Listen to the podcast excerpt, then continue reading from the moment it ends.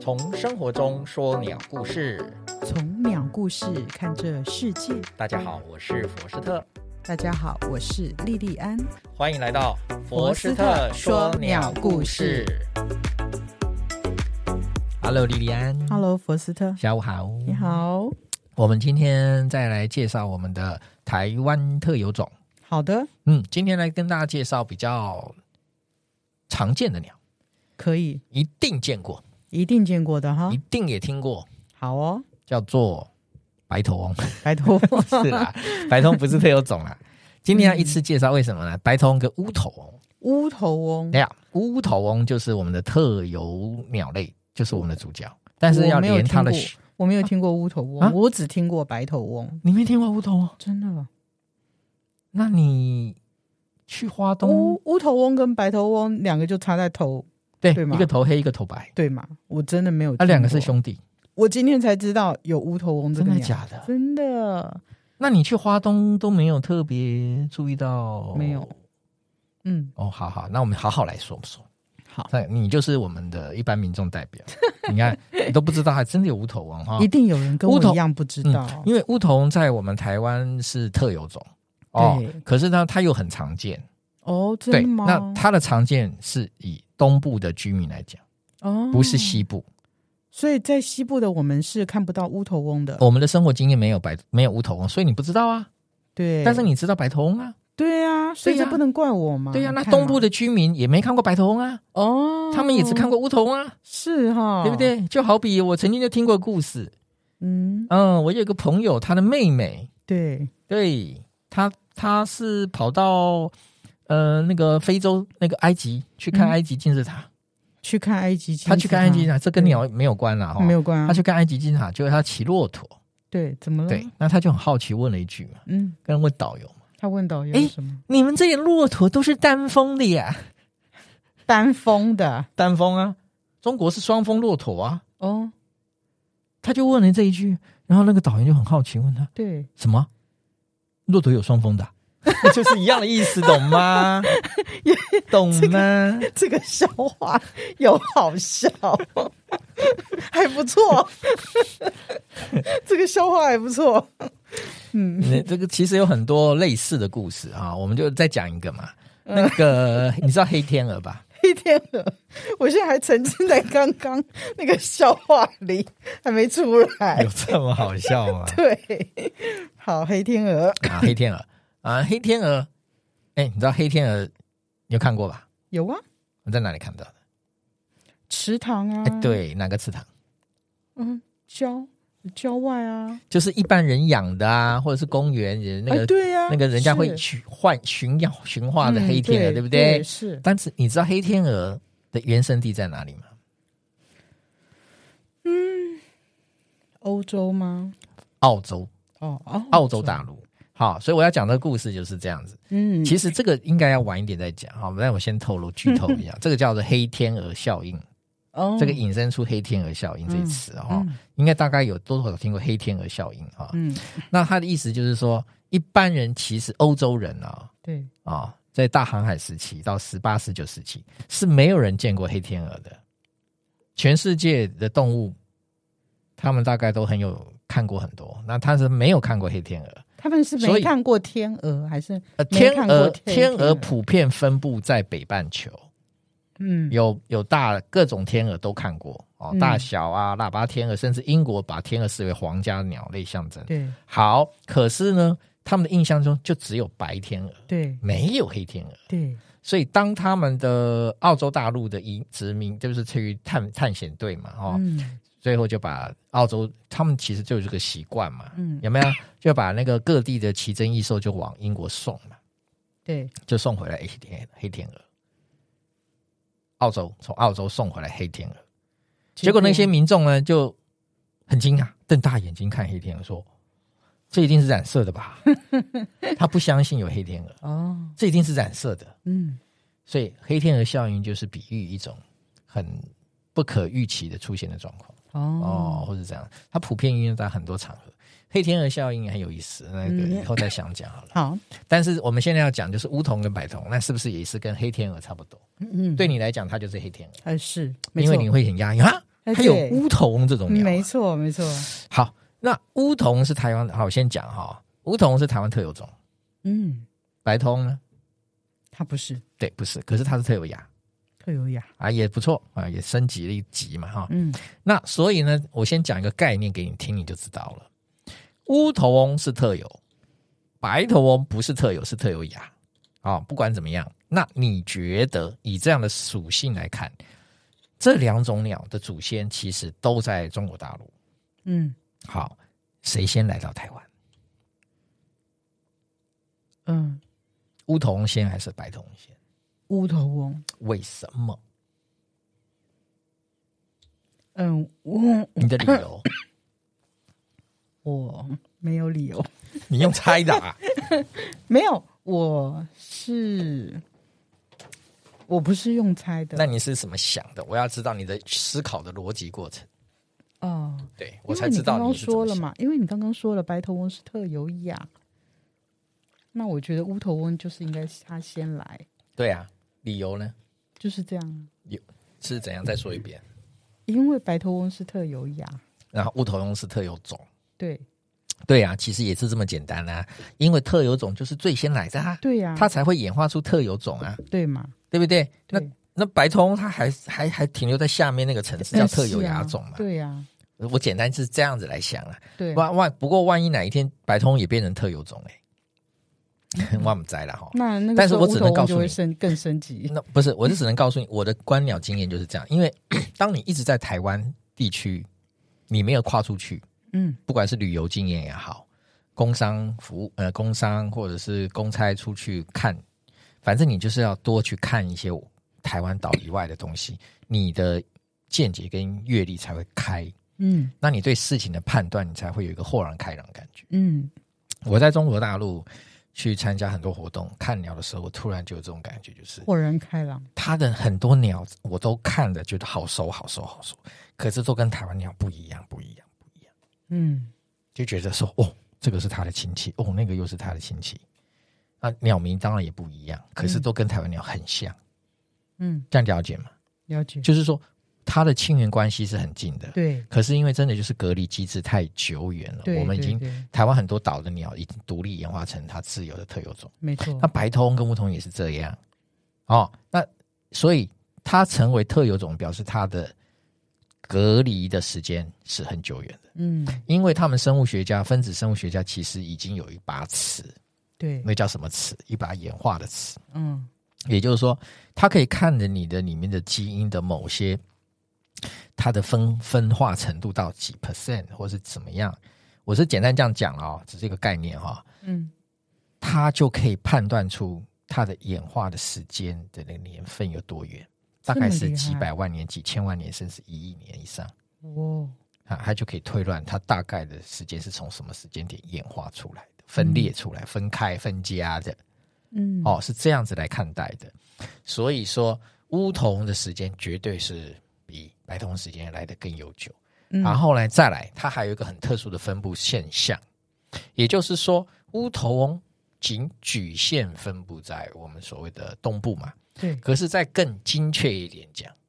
就是从西部的屏东丰港，丰港哦，嗯，已经很南边了、对，哦，很难，丰港一直往再往南，再往南才有。那就是恒春 啊，对，所以说丰港再往南其实也不不不难了，对也啊不，没有多少难了嘛 ，已经很难了，它本来就是国境之南了嘛，对，你还有它多少更南边，就是风只到港之南丰港之南就只到什 么很春啊，鹅銮鼻灯塔了嘛，对啊，对不对？然后整个东部也不是整个东部哦，嗯它是花莲新城，哦，花莲新从城，新城开始，新城以南，新城以南，丰港以南，新城以南，对到那丰港以南，宜兰都还是白头翁的天下，哇，好，这样了解吗？哎，它啊所以分布真的还蛮蛮稀少的所以地方欸，你可以以想象一个画面啊，我都喜欢叫人家想象一个画面。嗯当初最早最早是不是是乌头翁占据整个台湾，哦，没有白头翁，因因为它最早来啊。对，那它演化出这个种的时候，它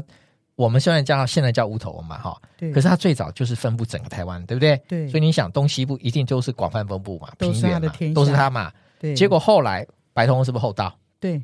结果他的势力竟然现在已经扩张到把乌头压缩了，懂不对，懂？没错。哦他把他的生境七地压缩到这样子了，懂吗？可是也许嘿，也许不是压缩，那是什而么？是他们混种了、杂交了。哦，那你讲到混种杂交，对不对？只局限在丰港的交界以是及花莲新城的交界才看得到杂头翁，哦，这样了解吗？所以是有的。有杂头翁，有交有交有有杂交嗯，哦，那可是只有在这条线的周边，而且就是以边界就哎对了。可是以我们的观察，我的个人观察，我发觉你要找杂头翁，因为我想去拍嘛， 对，也没那么容易，这哎懂样吗啊？？所以不其多实杂交的数量蛮少不。的，多，所以嗯呢，你也不要说整个都把它杂交，不是这个意思，天哪！这样了解。所以嗯那是可以解释这一件事情，就是谁强势，后来的居上，就是后来的白铜强势嘛，对，所以他把梧桐给压迫、压迫、压迫嘛，七弟给压迫了嘛。嗯那所以可预可以用这种预测嘛，对，就可以预测嘛。如果照这个速度下去，哦，当有然一天乌头翁他们会就被绝种，就会被压缩到一个什么程度，不知道了。压缩到绝种的程度那了、不知道了，那那就是看到这条线怎么移动嘛，对，对不对？就好比嗯我们要看嘛，哎、是是十年、二十年为一个单位去看它的线会不会往对再往南移动，被压迫嘛？ 啊，这个研到时究，候仅限于鹅銮鼻灯塔这一带。所以这个研究就需要长期观察。 对对对，哦，就是要建立没错资料，长期观察，看那条线有没有嗯再往南移动，对，有没有就是这样来的。看分所以布图，所以现在很麻烦，就是曾经也发生过很多佛教放生团体，怎么某了某一某一个家某一家佛教的大师哦的放生团体，我懂，他们呢就去买放生鸟，放到处他们去的放生，对不对？他就嗯买到白头翁，竟然跑到台东去放生，哇，这下逮鸡倒掉啊！嗯就危害到他们的栖息地。那你等于是空降部队啊！对 啊，你放了一批空降部队到人家的基地去、糟啊，糕了，去建立地盘了啊！嗯，还好这件事被台东鸟会知道了，哦哦，，赶快去阻止，赶快联合地方台东县政府去阻止这件去事情。阻止，所以放生了没有？没有放，没有放但是这件事情有上新闻，所以我才看到。哦，对，哎、真的待机大掉呢。真的吓嗯人家乌吓头死翁了，真的乌吓头一跳。翁的所在之处就已经这么的哎少了，，所以放生真的不能乱放。真的，那真的是阿弥陀佛、哎那那保育的议题哈、我们有一天再来做一集讲一讲。可以，哦，这个议题真的放生议题是我自己有参与过一小部分。嗯、啊、就我个人经验可以跟大家说说这个状况。嗯嗯，其实放生这种行为哈，就是看个人你你怎么样去想这件事情啦。那你需要花钱买，然后再来放，嗯，我觉得还蛮有争议性的啦。嗯，你是这样想没错、啊，可是你要知道参与其中是多么乐在其中，多么迷在其中，对不对？他想的又跟你我们不一样。对对对，好，那这个就是大致跟大家解释一下五百头翁目前的生生呃习性跟它的分布状况。那实际上这两种真的很像，像到什么程度哈、那到底你有没有看过杂交后的那我个杂白头杂头翁？杂头翁我看过，可是我看过是早期看，现在我想拍，对不对？因为我现在在拍照留留做记录跟那个嗯教学用，嗯，所以我现在需要拍到杂头翁，对，但是我还没有很认真的去找，哦嗯还没有很认真专门去找，因为不普遍啦。对，也不多。好、那我现在跟大家说明哈、呃，这两种鸟真的是差异就是一个乌头一个白头，对，可是大家要了解哦，那个头顶白，白头翁的头顶白，可是它的后枕也都是黑，哦，后枕一圈就是黑。你可以把它想象成一个叫做地中海发型哦，嗯，那个白头就是秃头，哦，那那黑就是黑头发嘛，对，对不对？对就是这样，就好比说乌头翁就是全部都是黑头的一个正常的男一个人，，嗯那结果他老了以后变成白头翁的状况就是头顶秃了嘛，嗯，可是他有很多里面那个发型就是一圈周边都是黑头发，对稀疏的黑头发。黑色的发量减可少，是它却保少，可是他的头顶却光秃秃的，对很奇怪，他也不想留光 头，他还保留那一点头发对啊。乌头呃白头的长相就有点类似这样哦，啊、那这两种的叫声几乎一模一样。你要给我们来听听看吗白，瞳叫声应该你们都听过吧？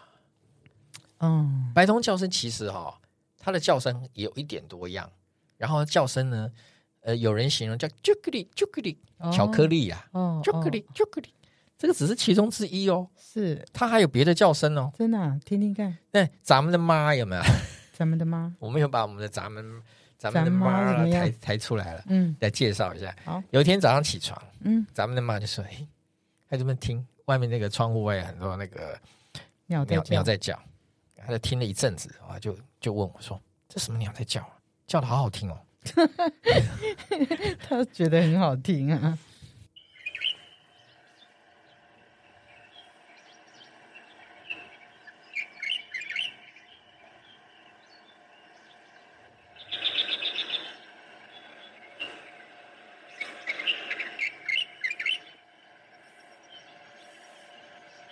它他在都市里面很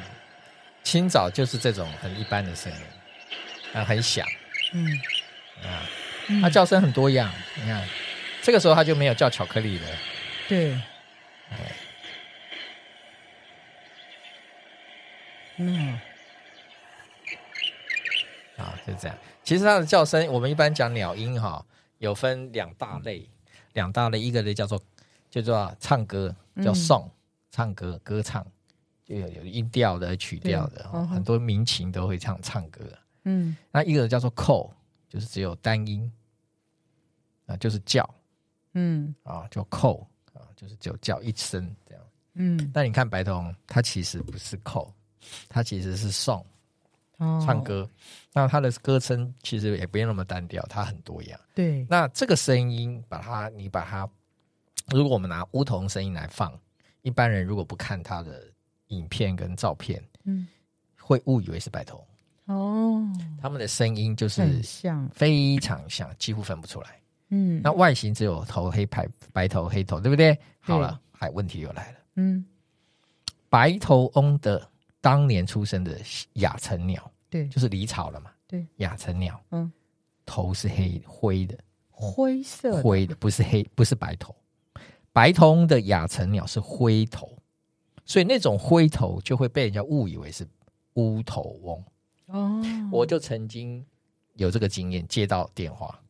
很兴奋的说嗯，：“我跟你们说哦，那边我在哪里？台北某某地方哦，比如内湖，我发现了一只乌头翁哎、他叫我们叫我们赶快去拍，他要可做是内湖他要不记录是乌头翁的栖息之不处是，不是。所以我一听他形容，我就嗯，很震惊的跟他说：“先生，好，感谢你打来这支电话。嗯哼，嗯，然后呢，其实我要告诉你，那只哦，是应该是白通的小鸟啦，嗯哦亚成鸟，你再去观察看看。”我说：“它的头哦，其实不是黑，是灰啦，灰黑，嗯哼，没有那么黑。嗯，然后我再跟他讲说，哦，梧桐跟白通还有一个什么须啊，嗯还有一些须八字八字胡须哦，嗯你要再去观察，哦，是这样子。嗯，哎，他马上就哦是这样子啊，恍然大悟，哎，我再去看看。嗯，可是这也很很可爱啦，就是对他愿意主动打电话 来对报对鸟对况怎么啊，会他有很这么兴可爱奋，的民众？因为他也不他应该是他懂一些鸟，对他也知道乌桐白桐的状况，，对，所以呢，他不知道说亚成鸟是这样，嗯，所以他看到一只亚成鸟没有白头，是嗯黑头，他就以为说，哎，这只是乌头，对，啊，其实不是的，啊，这个点要要请大家特别认明啊，政治标记，好哎、好，所以他们嗯哦两终于知个道了是，他们两个就是我形容叫兄弟啦，血缘很近，所以会产生什么？我刚刚前我们前一季有讲嘛，种的定义，如果你用种的定义来讲，这是两个种哦，嗯，乌头白是我们认为两个种哦，对，可它却可以在天然自然底下杂交产生杂头，它对具有交繁殖能力哦。嗯，其实这个案例不止发生在乌头跟白头。还有谁？在大自然里面有很多的族群，他们之间的亲缘关系很近，都会产生杂交。哦，那我们就先点到为止，好，因为这种案例哈、太多了，太多了，多到其实可以单独讲某一种鸟都可以讲好几集。嗯，对，像美国有个很有经典的案例也是这样，是什么美洲大陆大家可以想象，又脑补一下哈。对美洲美洲东岸到西岸不是幅员辽阔，对呀，啊啊他们的美国鸟会也是研究一种鹰科哈，哦雀，对不起雀，一种山雀，它也是这种山雀也是兄弟，很相近。然后在那个中间地带的杂交，他们就研究发现，有时候往东一点，有时候往西一点，所以那条线很宽。飘来飘去，对，，它那个杂交的山雀就在那边，在那边，它啊有时候移过来，有时候移过去，所以两边感觉在拔河，哦，就是两个势力相当啊。对，老师这个意思，嗯哼，这样了解吗？了解，啊，这都是他们有研究的。嗯，那台湾很小，其实要做这种研究，真的梧桐白桐是蛮好做的。哦，对，对，蛮你好就可以做看它到底有没因为有，他们的界限很分明，而且台湾很窄，交界我们的那条线很窄，对对，哎，所以说其实要真的做很蛮好做的。嗯，那还有一种就是鸭科，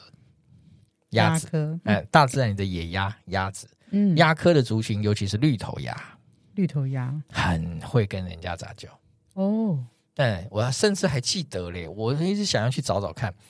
我的印象啦，印象啦，我要去再找哈、哦。就是美呃，日本鸟会有出过一本，就是杂交鸭的图鉴。 哦，真的啊，对对对，我好像也是印象，我我并没有看过。就是他会，他就告诉你说，给我们这些鸟友看说，那这个这个鸭的身体的某个特征跟什么特征，它是什么鸭跟什么鸭的杂交鸭。 哦，